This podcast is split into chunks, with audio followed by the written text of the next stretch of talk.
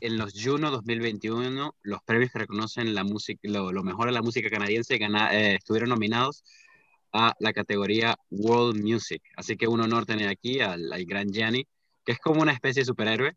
Eh, es piloto en el día, piloto de avión en el día y por la noche es un salsero. Obviamente preferimos su, su trabajo que hace por la noche, así que en esta entrevista le vamos a dedicar a esto.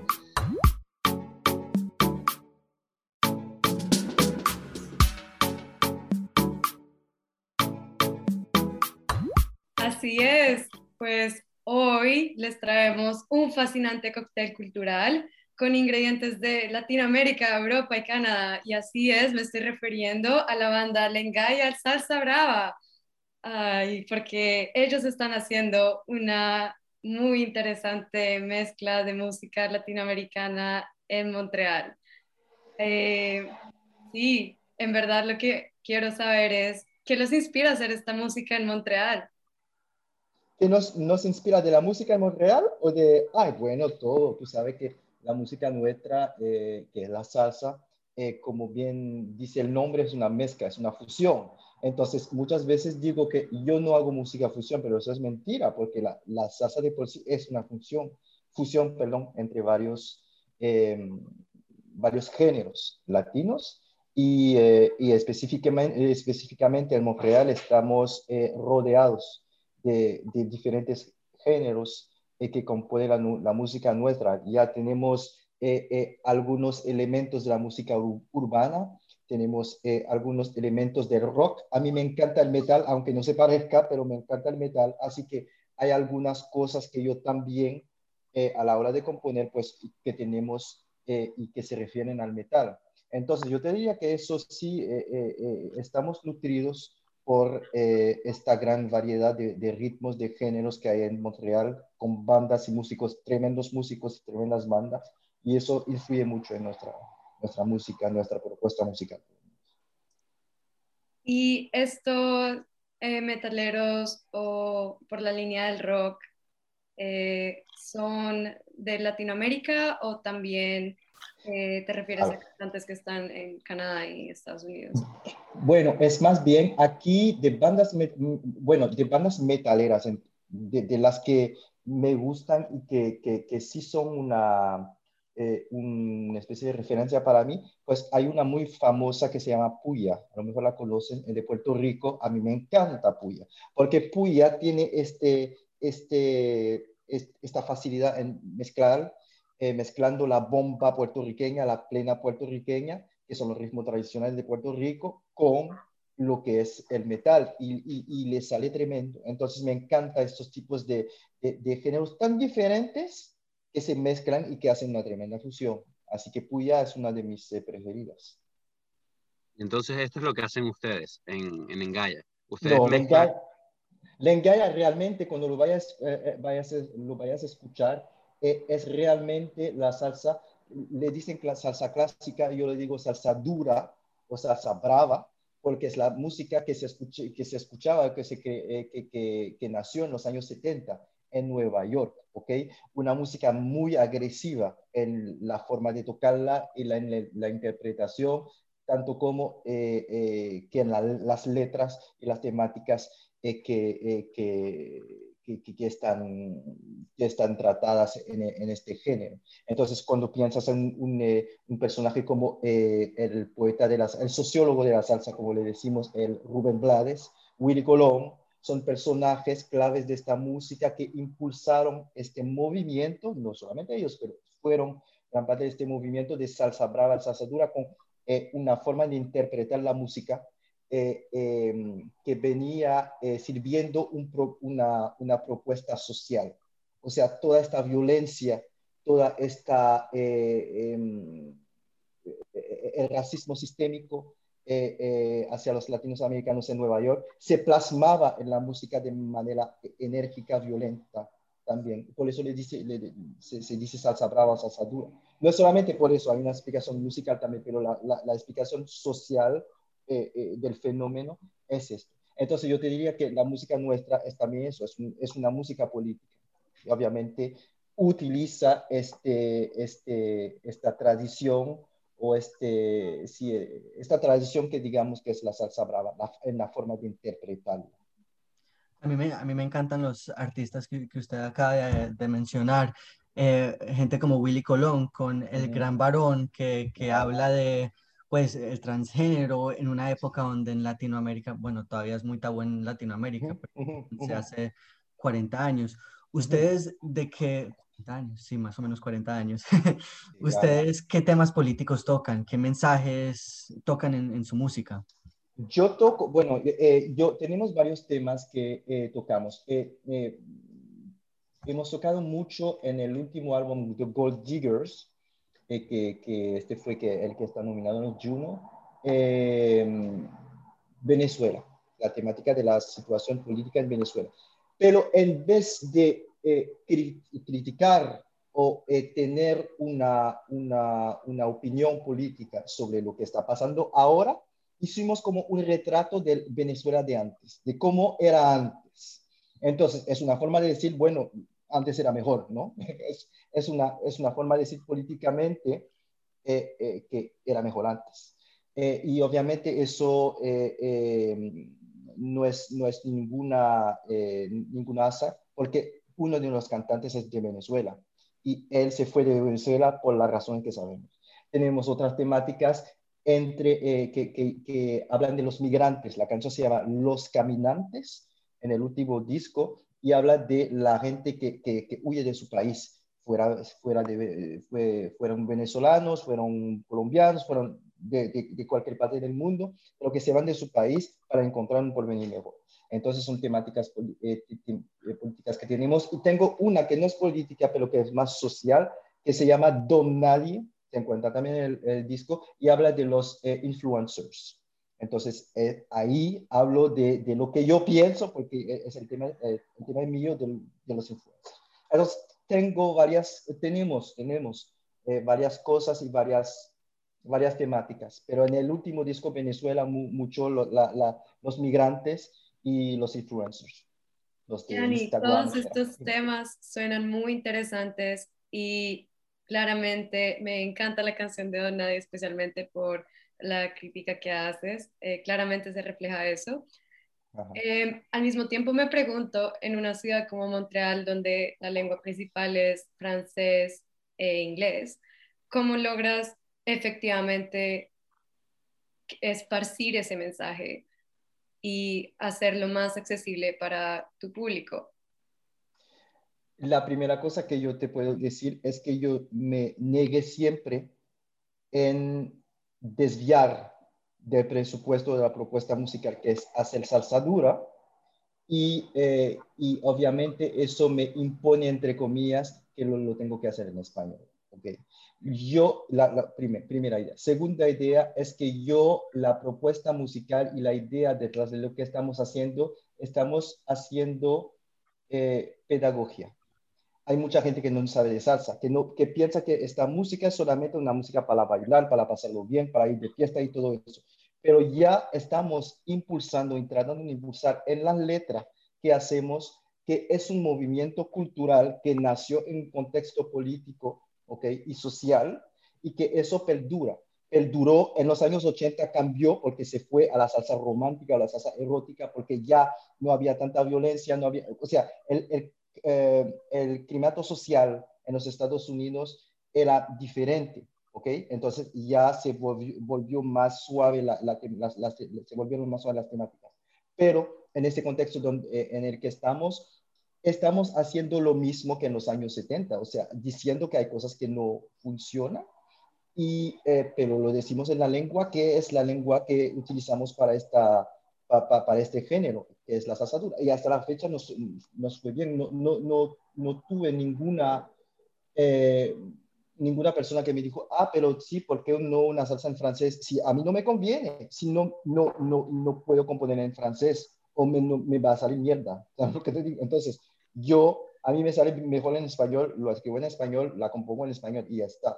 Ahora hicimos algunos eh, featurings eh, eh, por ejemplo, de una canción de Amy Winehouse que se llama eh, You Know I'm No Good, en formato Big Band, pero es un, era un cover, o sea, lo hicimos, pero guardamos la letra en inglés y todo eso, pero con arreglos de salsa. Pero no, yo te diría que sí, eh, eh, eh, es la idea de imponerse como banda, como orquesta de salsa dura de Montreal, pues lo hacemos con los términos de esta música, que es en español, y pues con una, una forma de interpretar la música que es diferente. Sí, estoy familiar con el cover de mi White House. Es, es muy divertido y muy bailable, eh, completamente diferente. Sí. Em, igual, también cuando lo escuché, noté que era algo más del estilo jazzy y eso lo encuentro curioso porque en el jazz también se hace este tipo de crítica social.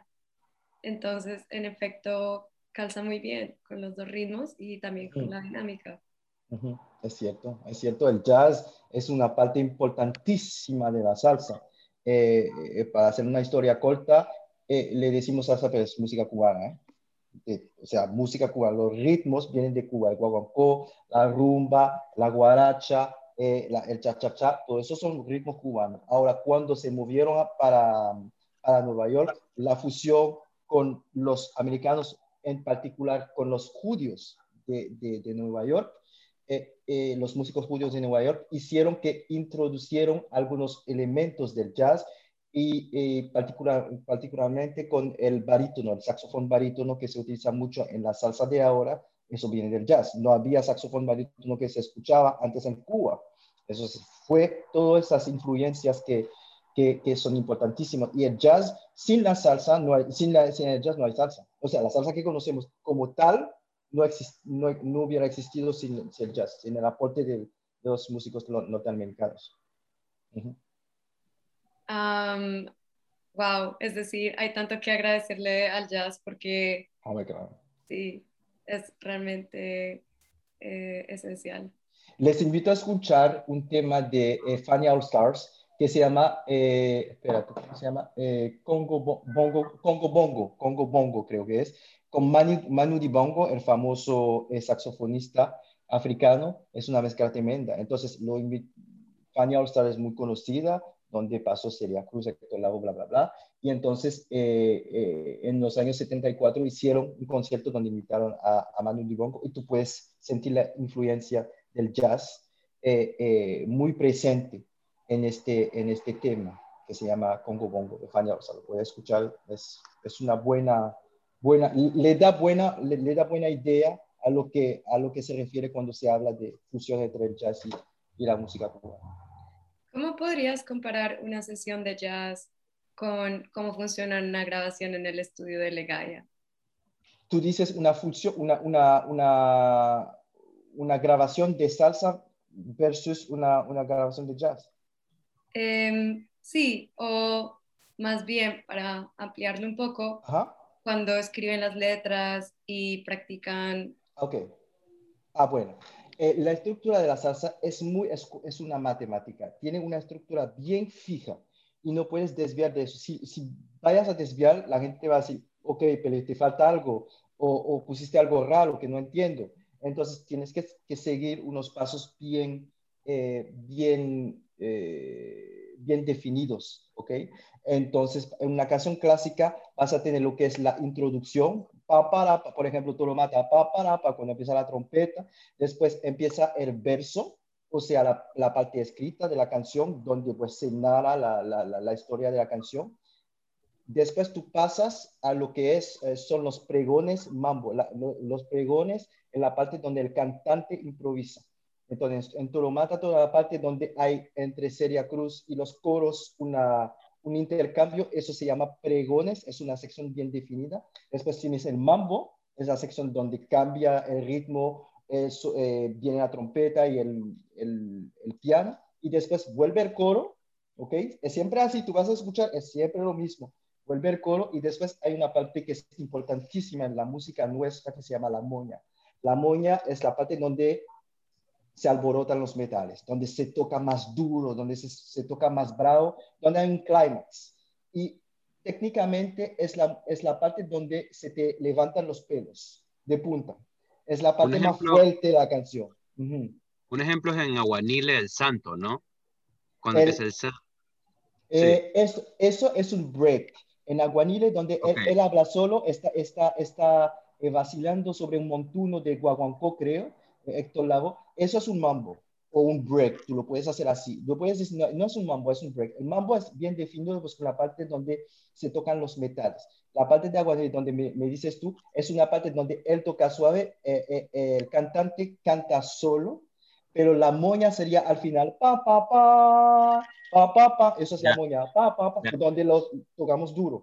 Eso es la, la parte de la moña, donde todo el mundo es, ¡ah! Ok, esa parte. Yanni, y, y- y usted dice que esto es conservado en toda la salsa, la salsa Sí, neoyorquina, la la salsa salsa caleña, la La caribeña. salsa romántica, la, la erótica. Ok, en, no, en la, la No. romántica y la erótica no son diferentes porque no hay moña.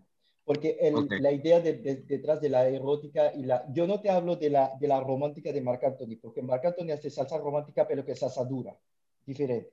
Pero cuando vayas a escuchar, por ejemplo, Grupo Nietzsche, cosas así, ellos hacen una música bien dulce, bien, y que es eh, uniforme a nivel del- de la rítmica o, o a nivel del clímax. No hay, no hay momentos en la canción que vas a escuchar, canción de romántica, tú vas a decir, uy, ma- marica", o sea, o sea, sube súper alto y baja, no. O sea, es como súper llano. Eso no hay tan, eh, cam- eh, cambios tan drásticos. En la salsa dura sí.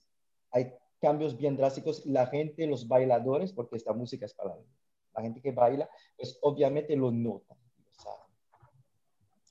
La gente baila esta música de formas distintas. Pues obviamente existe el, el baile neoyorquino, que es muy de línea, el baile, eh, la salsa colombiana, que es un poco más libre, la, la cubana, que es, es aún más libre que la colombiana. Sí. Eh, hay, hay diferencias en la forma de baile con la composición de la música o la canción que esté tocando en el momento. ¿Usted ha notado eso o no? Yo no creo, yo te diría que es más bien la velocidad de la canción. Ok. La velocidad de la canción, que eso puede eh, influenciar el- la forma de bailarla. Pero un colombiano me va a bailar lo mismo que un, eh, un cubano o un puertorriqueño. Los pasos van a ser diferentes, pero obviamente se van a adaptar a la velocidad de la canción. Yo pienso que es más bien esto, pero no creo que haya un, eh, que haya una, un género dentro del, del género de salsa romántica que se, que, que, se, que se plasmaría mejor de un estilo al otro. No, no creo, no pienso. No soy bailador, no bailo bien, así que no puedo decir que, pero del, por lo visto, por mi experiencia, te digo que no. Y, y nadie lo ha obligado a aprender. Yo, hombre, claro, yo, yo, no, yo, yo sé bailar, o sea, yo tengo ritmo porque soy músico, pero a mí no me gusta, a mí lo que me gusta es tocar y ver la gente gozar de la música mía, pero hasta ahí llego yo. Justo te iba a preguntar acerca, justo te iba a preguntar acerca de eso, porque tú dices que la salsa brava, además de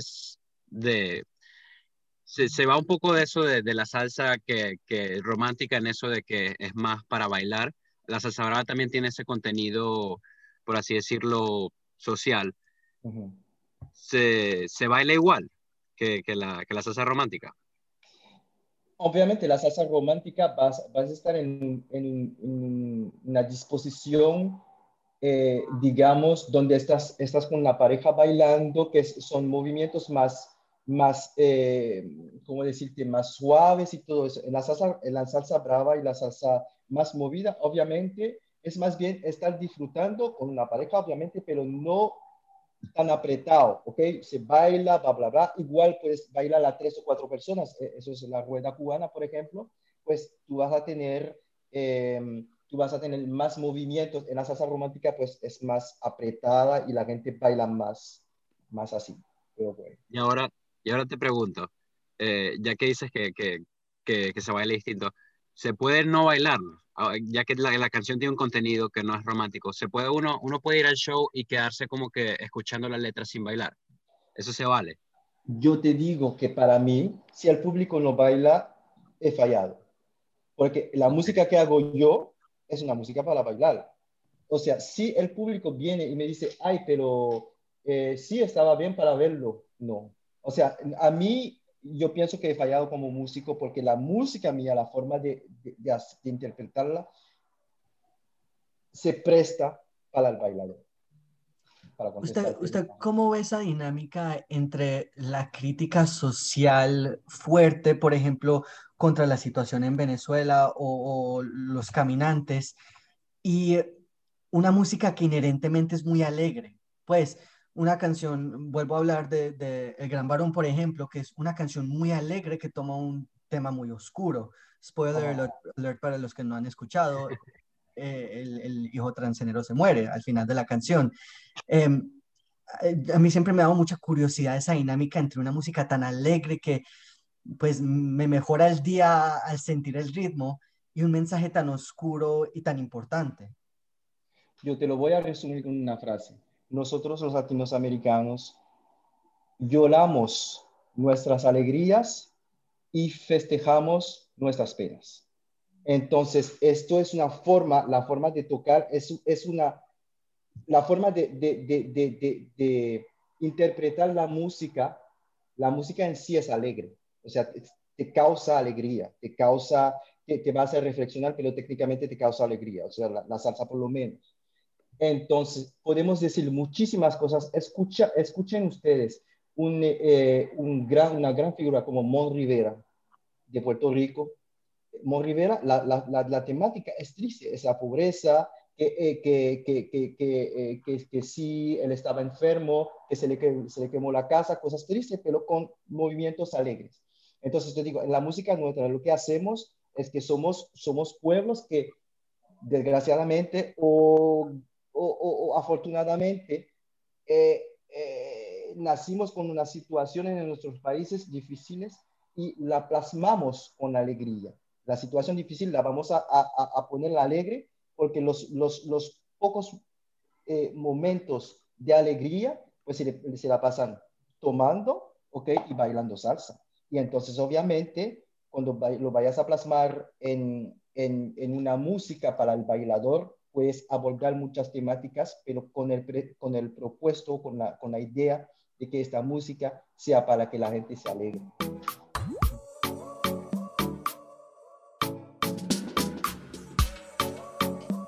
Eh, como para volver a empezar, eh, te tengo una pregunta. Eh, hace un par de meses estaba hablando con mi papá de la salsa y mi papá, que es bien tradicionalista, me pregunta, pues Sebas, ¿qué, ¿qué nuevos salseros hay? Y yo le dije Marc Anthony y no supe qué más decir. Ahora, usted dijo que, que soy súper ignorante, ya, ya me estoy desnotando. Carmelo Anthony, un novato de la salsa ahorita. ¿Cómo, te parece? ¿Cómo te parece? Eh, ya, ya me estoy defraudando. Pero no, no supe nombrar más, pero conozco bastante de, de, los compositores de los que usted habló de los años 70 y 80, especialmente en la salsa brava. ¿Siente que ha habido una caída muy fuerte en la cantidad de compositores, o, o, tal vez no cantidad de compositores, pero la cantidad de compositores populares y de gran renombre em, mundial o hasta latinoamericano eh, últimamente? Yo no pienso. Yo no pienso. Es solamente una cuestión de promoción, una cuestión de, eh, eh, de, darle la oportunidad. que, porque músicos, compositores buenísimos hay, gente que hace salsa y que sigue haciendo salsa de la buena hay, lo que pasa es que para entrar a una radio ahora, es, yo, nosotros estuvimos pegando en eh, República Dominicana, pero ellos en República Dominicana tienen una cosa que se le, le llaman la payola. Tienes que pagar para entrar en la radio. Si no pagas, no entras. Entonces, obviamente, eso te quita del mercado el 90% de los buenísimos eh, eh, compositores que tienen propuestas musicales buenísimas, pero que no tienen la plata como para pagar la radio. ¿Me entiendes? Entonces, eso también genera que hay muchos músicos que se quedan en, eh, en las sombras, porque son buenísimos, pero no le dan oportunidad, o no, eh, no hay forma de promocionarlo, o no saben cómo promocionarse. No es lo mismo promocionarse antes de las redes sociales que ahora. Tienes que dominar esto, las redes sociales es fundamental para un artista. Todos esos condimentos hacen que vas a estar pegando o no, o que la gente va a saber que existes o no. Tú puedes tener el, el, el mejor producto del mundo, si no sabes cómo promocionarlo, cómo, cómo, cómo comercializarlo, pues se queda en nada.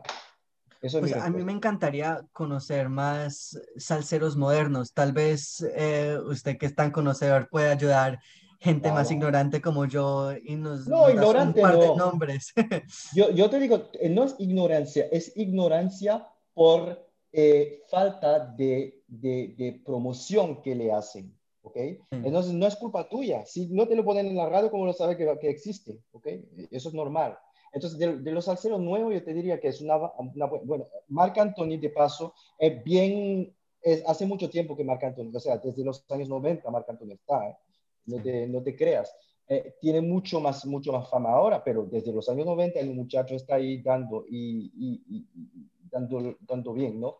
Y de las, de las nuevas, obviamente siempre haciendo, lo voy a hacer porque soy de pura cepa, salsa romántica y salsa brava. De lo que es la salsa brava, hay cuatro o cinco que ahora están pegando fuera.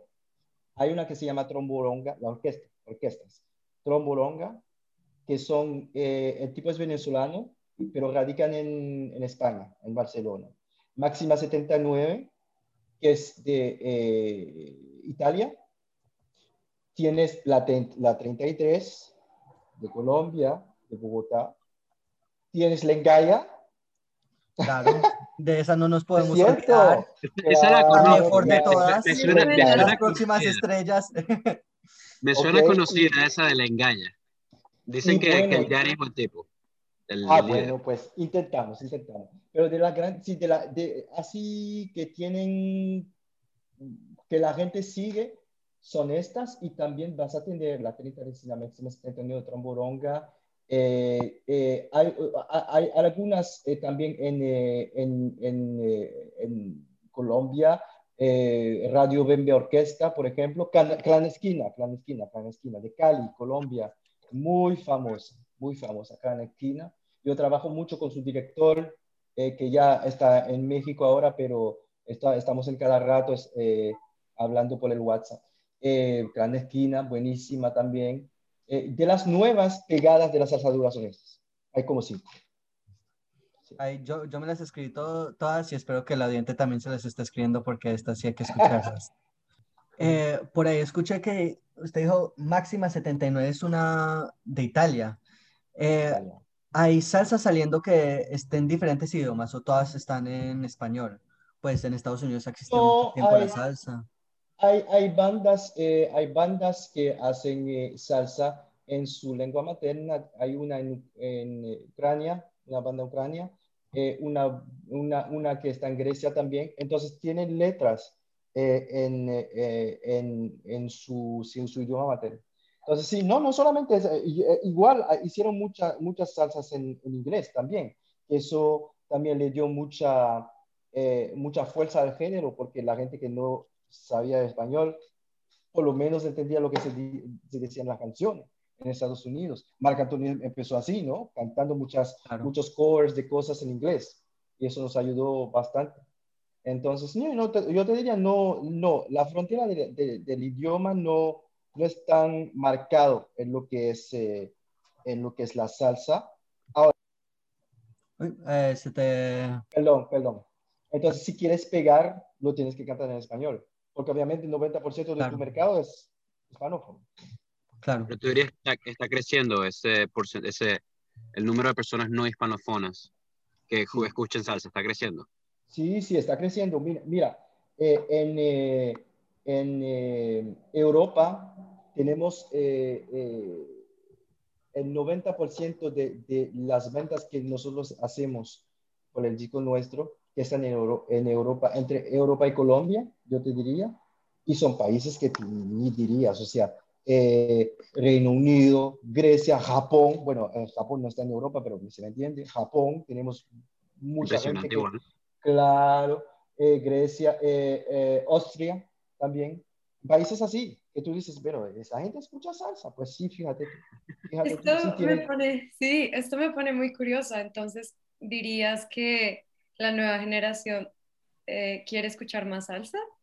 Yo pienso que sí. Yo pienso que tiene el interés por la cultura y sobre todo eh, siempre empiezan por el baile. El baile porque es, es alegre, obviamente se presta a, al contrario de la del eh, distanciamiento social, obviamente. Estás en un, bueno, se me entiende. Sí, para coquetear. El que, choque el último año. Exactamente, menos en el último año. Y entonces yo, yo pienso que esto, eh, igual como el kizomba, igual como el zouk, igual como esos tipos bachata, son, son, son, son géneros que atraen mucho porque son géneros eh, que se prestan a eso, a coquetear. ¿okay? Pero después de ahí, la gente que sí le gusta el género, que quieren ir más allá, más allá de esto, pues lo van a investigar un poquito más, a saber de los músicos, a saber de las bandas, de la historia de esta música, pero sí, en la audiencia crece, la audiencia crece. Desde hace como 10 años está, está creciendo. Y tal vez zooming in a bit, ¿qué, ¿qué, tal en Montreal? Ustedes son basados en Montreal, eh, Legaya Salsa Brava. Eh, ¿qué, ¿qué, espacio encontraron aquí para componer y tocar su música? Ah, buenísimo. Nosotros nunca tuvimos este problema de tú dices, ah, pero si la gente va a venir. Obviamente cuando empezó, eso existe desde hace 10 años, yo monté eso hace 10 años. Entonces, obviamente los primeros años tienes que hacerte un nombre con orquestas que ya están aquí, ¿ok? Que ya existen. Entonces, ellos no van a, eh, hablar bien de ti, ¿ok? Entonces, te hacen el, el, camino un poquito más difícil. El público, que es lo más importante, por eso nosotros, nosotros trabajamos para el público el público siempre te apoya porque la gente de aquí, los canadienses y la gente de Quebec, son, son muy curiosos. Entonces van a escuchar los conciertos, ah, pero qué bien, me gustó mucho y tal. Entonces ellos, el público te apoya. Y obviamente, yo no pienso equivocarme mucho diciendo, diciendo que Lengaya es, fue y es hasta la fecha la sola orquesta que toca nada más que el salsa bravo no nos metemos en merengue ni en bachata. A mí me encanta el merengue, pues, de paso, pero no nos metemos en él. Entonces, la propuesta es esa. Entonces, cuando un colombiano de 50, 50 eh, o 60 años viene a un concierto en Gaya, sabe que va a escuchar lo que se oía cuando estaba en, en Colombia. Va a, va a, escuchar un Joe Arroyo, porque ya no, no hacemos tanto cover, pero sí de vez en cuando tocamos cosas que, la gente, a, que a la gente le gusta, un actor Lau, una serie Cruz, un Willy Colón, un Teo Feliciano. Son cosas que son de tu cultura. Es como decir, aquí los quebequenses van a escuchar, eh, como decir, John o, o, la gente de aquí, ¿no? Los artistas de aquí que son, es el patrimonio cultural, ¿no? Eh, eh, eso es, este patrimonio cultural, pues lo tenemos y lo mantenemos. Pídame una rebelión, te, lo, te la voy a tocar con mucho gusto pida una vida, la vida es un carnaval, un timbara, lo que sea, te lo voy a tocar.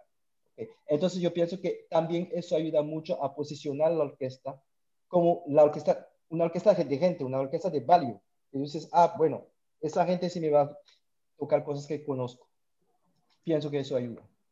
¿Cómo, ¿Cómo ha sido la dinámica entre la música que ustedes han sacado, que son covers, y la música original? Porque muchas veces, pues yo, yo he visto bandas que son buenísimas con los covers, pero la recepción con la música original, pues tal vez no me gusta tanto. Que conste, no es el caso con ustedes, me encanta su música original, pero ¿cómo ha sido la recepción? Ah, mira, fíjate tú, yo un momento dije, yo me levanté por la mañana y dije, mira, todo el mundo me dice que yo toco bien covers, que lo toco súper bien, que está sonando como el disco. Digo, ah, pues si está sonando como el disco, voy a hacer mi propio disco a ver, me voy a dar un chance, a ver si puedo hacer lo mismo o mejor o peor, pero tengo que darme un chance y, investigar, ¿no? Entonces empecemos a escribir, la recepción fue buena y, la, y fue buena fuera de Canadá para empezar, porque lo lanzamos en Colombia. Y Colombia, tú sabes que para nosotros la salsa es un mercado difícil, complicadísimo, porque es muy exigente. esta gente sabe de salsa, o sea, tremendo. Y pegó ahí. Y cuando pega en Colombia, pega por, por, todas partes. Así que de ahí, más fácil. Te, hace, te, te, salen críticas positivas, te salen revistas, te salen artículos, te salen entrevistas. Y de ahí todo el mundo eh, está hablando de ti. Así que más fácil. Así que de, de esto, pues ya la fama esta volvió para Canadá y la gente ya, bueno, eh, se, se, puso más atento, atenta a lo que estábamos haciendo. Y de ahí, pues, estuvimos trabajando duro para, para estar eh, y perpetuar lo que estamos haciendo ahora, siguiendo el trabajo duro. Porque de, de un día para otro eso se cae, tienes que seguir trabajando. ¿Cuántos álbumes llevan ya? Dos. Eso es el segundo que salimos. Y, em, vamos a sacar otro, si Dios quiere, el próximo año. Para los ¿Cuándo salió de la orquesta. Cuando pegaron en Colombia, ¿cuándo, ¿cuándo fue esto? Ah, mira, el primer álbum lo hicimos en 2018 y se llama Impacto. Y fui, este, nos fuimos de gira a Colombia. En el 2019, estuvimos en Cali, Bogotá y Medellín, pegamos y entramos en lugares donde yo ni, pensaba entrar en mi vida. Tocamos en un lugar muy famoso en, en Cali que se llama La Topa Tolondra. Tocamos en eh, un lugar que se llama Quiebra Canto en Bogotá, en Medellín, un, lugar que se llama, eh, ¿cómo se llama el lugar, Dios mío? No te quiero decir tonterías, no me, no me acuerdo el nombre del lugar, pero famoso también. Pero, o sea, cuando entramos ahí, los promotores llamaron para que Lengaya viniera a tocar. Así que me llena esto de, de, alegría, de orgullo, porque dice, ah, mira tú, si esta gente que sabe de salsa te invita, es que, joder, es que a lo mejor estamos empezando a hacer una cosa interesante. No digamos que está al nivel de Gran Combo ni de, de las grandes, pero estamos en este camino o trabajando para llegar. Entonces, no, la recepción buena. A mí me suena más Legaya Salsa Brava que Club Niche. Yo, yo ni sé, cuando dijo eso al principio de la entrevista, se me pasó por encima. Legaya ah, para mí está... Intentamos. Es una cuestión de trabajo. Es una cuestión de trabajo, pero que alegre y que muchas gracias que ustedes eh, tengan tan buena opinión, pero sí, ese, nos da mucha fuerza para seguir lo que estamos haciendo. Parece, parece que van bien.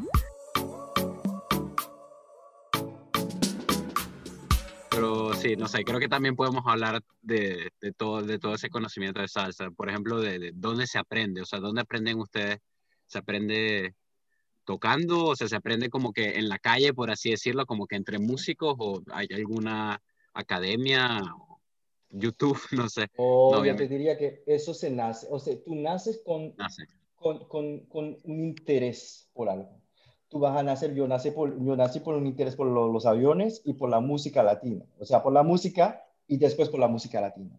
Pero entonces yo, en mi, en mi caso, yo fui nutrido por esto, por la salsa, o sea, desde pequeño me meten salsa, me meten salsa. Entonces, obviamente, yo, esta inclinación por esta música, yo la tengo, como, es como natural para mí. Eh, tengo otros músicos, por ejemplo, eh, los trombonistas que tocan con nosotros, son de aquí, de Quebec, pero tienen esta inclinación, este interés por la música, eh, la música, eh, la música latina y la salsa, pues porque alguna, alguna vez se fueron a una fiesta y dijeron, ah, pues yo soy trombonista, entonces sé de jazz un poquito, pero esta forma de tocar o este músico me gusta. Es siempre así que empieza. Y entonces van investigando, diciendo, ah, pero este trombonista de salsa, Willy Colón me gusta, o otro trombonista, Jimmy Bosch me gusta. Entonces voy escuchando, escuchando, y de ahí te, te haces, te, te, forjas una oreja también, un oído. Pero ellos no nacieron, no nacieron, o sí, o dirías que sí nacieron. nacieron, nacieron músicos, nacieron músicos por la inclinación por la música, pero por la música latina, nacidos en, un, eh, eh, en, una, en una sociedad como la sociedad de Quebec, que ahí no se escucha tanto, o ya se está escuchando mucho más, pero cuando nacieron no tanto. Entonces yo creo que es más bien por el interés y por la diversidad de, de, géneros en, los que eh, estuvieron mezclados un poquito a la hora de estudiar la música o cuando y se iban a una fiesta, por ejemplo, o con amigos latinos que tenía. Son varias cosas. Pero no se, obviamente se, aprende, porque todos somos, somos músicos. Estás, tienes que saber leer una partitura, tienes que saber escribir una partitura. Son cosas que todo, todo es una, un lenguaje, ¿ok? Internacional, la música. Entonces hay bases, hay cosas básicas que tienes que saber, que tienes, eh, tienes que saber. Pero de ahí, pues eso es puro trabajo de oído. En mi caso, yo escucho 90% de salsa y yo no tengo, ah, yo siempre digo que no tengo idea de lo que, de la salsa todavía, porque hace, yo empecé escuchando salsa desde, los, desde que tengo 10, 11 años, pero cada vez voy aprendiendo, voy, sabes, descubriendo cosas, artistas que yo no conocía, formas de tocar, de interpretar, y es un sinfín de cosas que se aprenden. Pero obviamente para estar eh, como decirte, para ser mejor músico en, esta, en este género es escuchar, no hay otra forma. Tienes que escuchar, escuchar, escuchar, escuchar. No hay otra forma. Para inspirarte también. ¿Usted es el único compositor en Lengaya Salsa Brava o son todo un equipo de compositores? De los, del último álbum compuse, eh, creo, 8 o 10 de los temas, de los 11 temas, y los otros, eh, los otros compositores, hay uno de Venezuela, eh, que radica en República Dominicana, que escribió Una Nueva Venezuela, tenemos otro que es de Colombia, que nos, escribió, nos escribió un tema también, entonces son, son varios, son varios. Sí. O sea, no están, no están todos en Canadá. No, no, no, no, no. Hay gente que nos escribe canciones también, que nos manda canciones. Ah, pero me gustaría que Lengaya tocara esto. Ok, pues lo vamos a montar. Sí, sí, sí. Está bien, me gusta esto.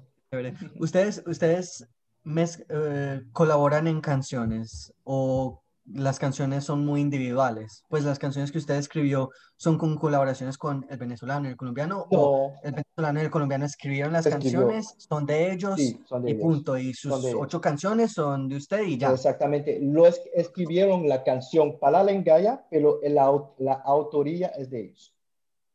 Que es muy multicultural, tienen gente en todas partes.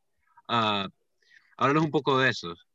Claro, tenemos, es, es, eh, Lenga es, es, una orquesta a la imagen de la ciudad que la vio nacer, real. O sea, tenemos, eh, es multicultural. Yo soy de la Guayana Francesa, medio cubano, pero la Guayana Francesa. Tenemos de, gente de Venezuela, de Colombia, de Perú, de República Dominicana, de Cuba y de Quebec.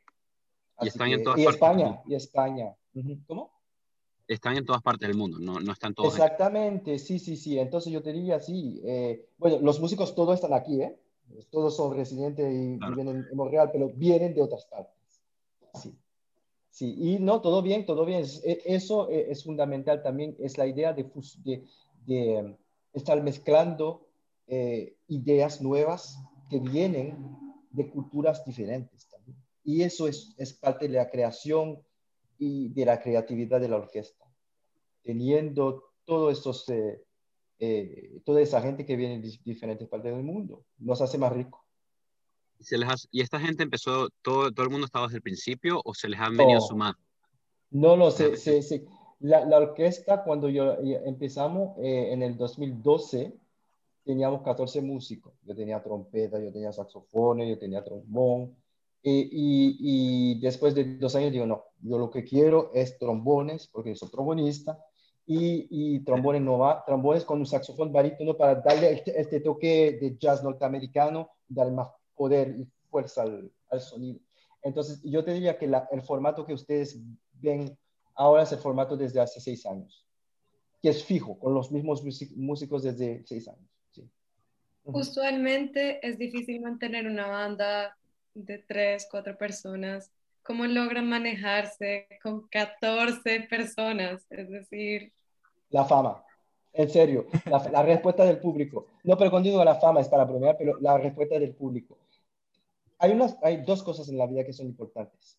Tú tienes que tener proyecto en tu vida. Si no tienes un objetivo, un proyecto, no te vas para ningún lado. Cuando yo empecé esta banda, yo desde chiquitito yo sé que yo quería, yo, yo sabía que yo quería una orquesta de salsa. Y mi referencia era Fania All Stars. Yo decía a mi mamá, mira, tú, yo quiero ser Johnny Pacheco, el director de la Fania All Stars. Yo quiero ser Johnny Pacheco y yo quiero tener una banda grande. Paréntesis. Yo 90% de las veces me llaman para contratos, para contratar seis músicos. Me nego. Siempre me nego. Son 12 personas o nada. Así me perdí como 15, 20 contratos porque querían contratar solamente cuatro personas. Digo, no, no va a ser el mismo sonido, no es la identidad nuestra. Son 12 músicos o nada. Sino que si quieren los 12 músicos en la engaya, cuando vayas a contratar el gran combo, no vas a decir, ay, yo quiero Charlie Aponte o el cantante o el, el director, ya está. No. Entonces, 12 personas. Pero para contestarte, es proyectos tener discos en preparación, estar componiendo música, están haciendo. Yo nunca me espero a que me, me, den nada. Si tengo que montar un show, tengo que hacer un concierto, voy a alquilar un lugar, voy a alquilar el Teatro Plaza o el Teatro eh, lo voy a hacer. no estoy esperando a que los promotores me vengan a buscar. O sea que todo esto también genera que la gente diga, ah, mira, este tipo está, se está moviendo, estamos haciendo discos, nos fuimos de gira, estamos ganando premios. También eso ayuda a generar el interés y la cohesión dentro del grupo. Yo pienso que también, y obviamente yo tengo una forma de, de, de, dirigir que es muy, em, eh, yo doy la responsabilidad, ¿ok? Em, es, eh, es, es muy importante porque yo no sé nada, o sea, todo lo que sé es que no sé nada, como decía, no sé, no, me acuerdo, ¿quién decía eso? Pero entonces, entonces yo tengo que apoyarme sobre los percusionistas, no sé de percusión, no soy trombonista. Entonces, ¿cómo voy a decir que yo domino la percusión? No, tienes que tener gente así que son eh, eh, eh, expertos de, de, sus instrumentos y darle la confianza, darle responsabilidad. Ok, vamos a tocar, tú me dices, ay, yo voy a tocar pla, pla, pla. Yo te voy a decir, ay, no, pero lo quiero pla, pla. Y el tipo me va a decir, yo soy percusionista, sé más que tú. Voy a decir, ok, te voy a escuchar. Y así, es muy importante en la forma de, de manejar. Dices, ay no, soy el director y me voy, yo, yo, yo, impongo que vayamos. No, no, no. Todo el mundo tiene su punto de vista, todo el mundo puede eh, eh, eh, aportar a la discusión y obviamente a raíz de todo esto yo tomo la decisión, pero a raíz de, no solo. Eso es importante. Entonces, la, la música de ustedes, la música de ustedes es muy moldeada, pues usted la compone, pero es moldeada por el equipo suyo. Obviamente, obviamente, está, está, está influenciada por todos esos aportes y todas, todas estas ideas. Y, y claro, y, y, Lengaya eh, eh, es un equipo. No es Gianni, no es Gabriel, que es el, el, el, el piano. Eh, no, es un equipo sin, eh, sin ellos, pues no somos nada. Así que trabajamos en equipo. Es muy importante, muy importante. Yanni, creo que después de esta lección de vida y liderazgo, no se me ocurre otra mejor manera de acabar la entrevista, uh, a menos que alguien más tenga otra pregunta. Creo que primero se tiene que decir, para, para los oyentes que estén curiosos, ¿cómo se, puede, se pueden enterar más de Lengaya Salsa Brava? Facebook, que no Twitter. sí, claro, Instagram, estamos muy presentes, y Facebook. Facebook es realmente donde más informaciones, más cosas. Obviamente YouTube, donde hay todo el material nuestro, los vídeos y todo eso. Spotify, estamos ahí. En las plataformas, todas las, plataformas eh, de streaming estamos, pero para saber más de la banda, la historia, todo esto, pues sí, el Facebook. Tenemos un sitio web, pero yo lo, lo, tenemos que volver a hacer de, porque es viejo y no es tan chévere. entonces, que se vayan al Facebook. ¿Y qué proyectos, está, está hablando mucho de los proyectos, qué podemos esperar del próximo año, los próximos cinco años de Lengaya Salsa Brava? Bueno, estamos trabajando ahora, eh, estuvimos haciendo unas colaboraciones eh, muy interesantes durante el, eh, la pandemia y particularmente durante el, en abril, marzo, en ese periodo del 2021, con Sociedad Sur, que es una banda de rock muy famosa aquí, con otros muchachos muchachas que, eh, con que trabajamos. Eh, trabajamos en formato de Big Bang, o sea, con 20 músicos eh, haciendo diversos covers en salsa, pero cosas que no tienen nada que ver con salsa, lo pusimos en salsa. Entonces, estamos saliendo, vamos a sacar un, un, EP, creo. con lo que los trabajos que hicimos con el Big Bang que van a ser chévere porque son cosas que están grabados en vivo así que la gente va a escuchar el sonido de una banda de verdad en vivo. Y pues ya a partir de este, eh, del otoño estamos preparando ya para el, próximo álbum, porque el próximo año va a ser los 10 años de Lengaya y vamos a sacarlo en grande con concierto, con, con videos y con disco, obviamente.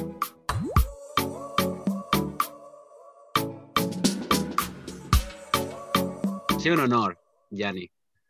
El placer es mío, el placer es mío. Gracias por la invitación y, eh, siempre que ustedes eh, eh, tengan esta oportunidad, pues que sigan haciendo esto, porque es muy importante para nosotros los artistas. Los artistas, como, como, como les decía, no somos nada sin ustedes, los locutores de radio, la gente que hace programas de radio, que difunde la música, que trabaja, que promociona la música de nosotros, porque nosotros, bueno, somos músicos nomás no somos locutores de radio. Ustedes tienen el poder, nosotros no. Muchas gracias, Yanni. Gracias a ustedes.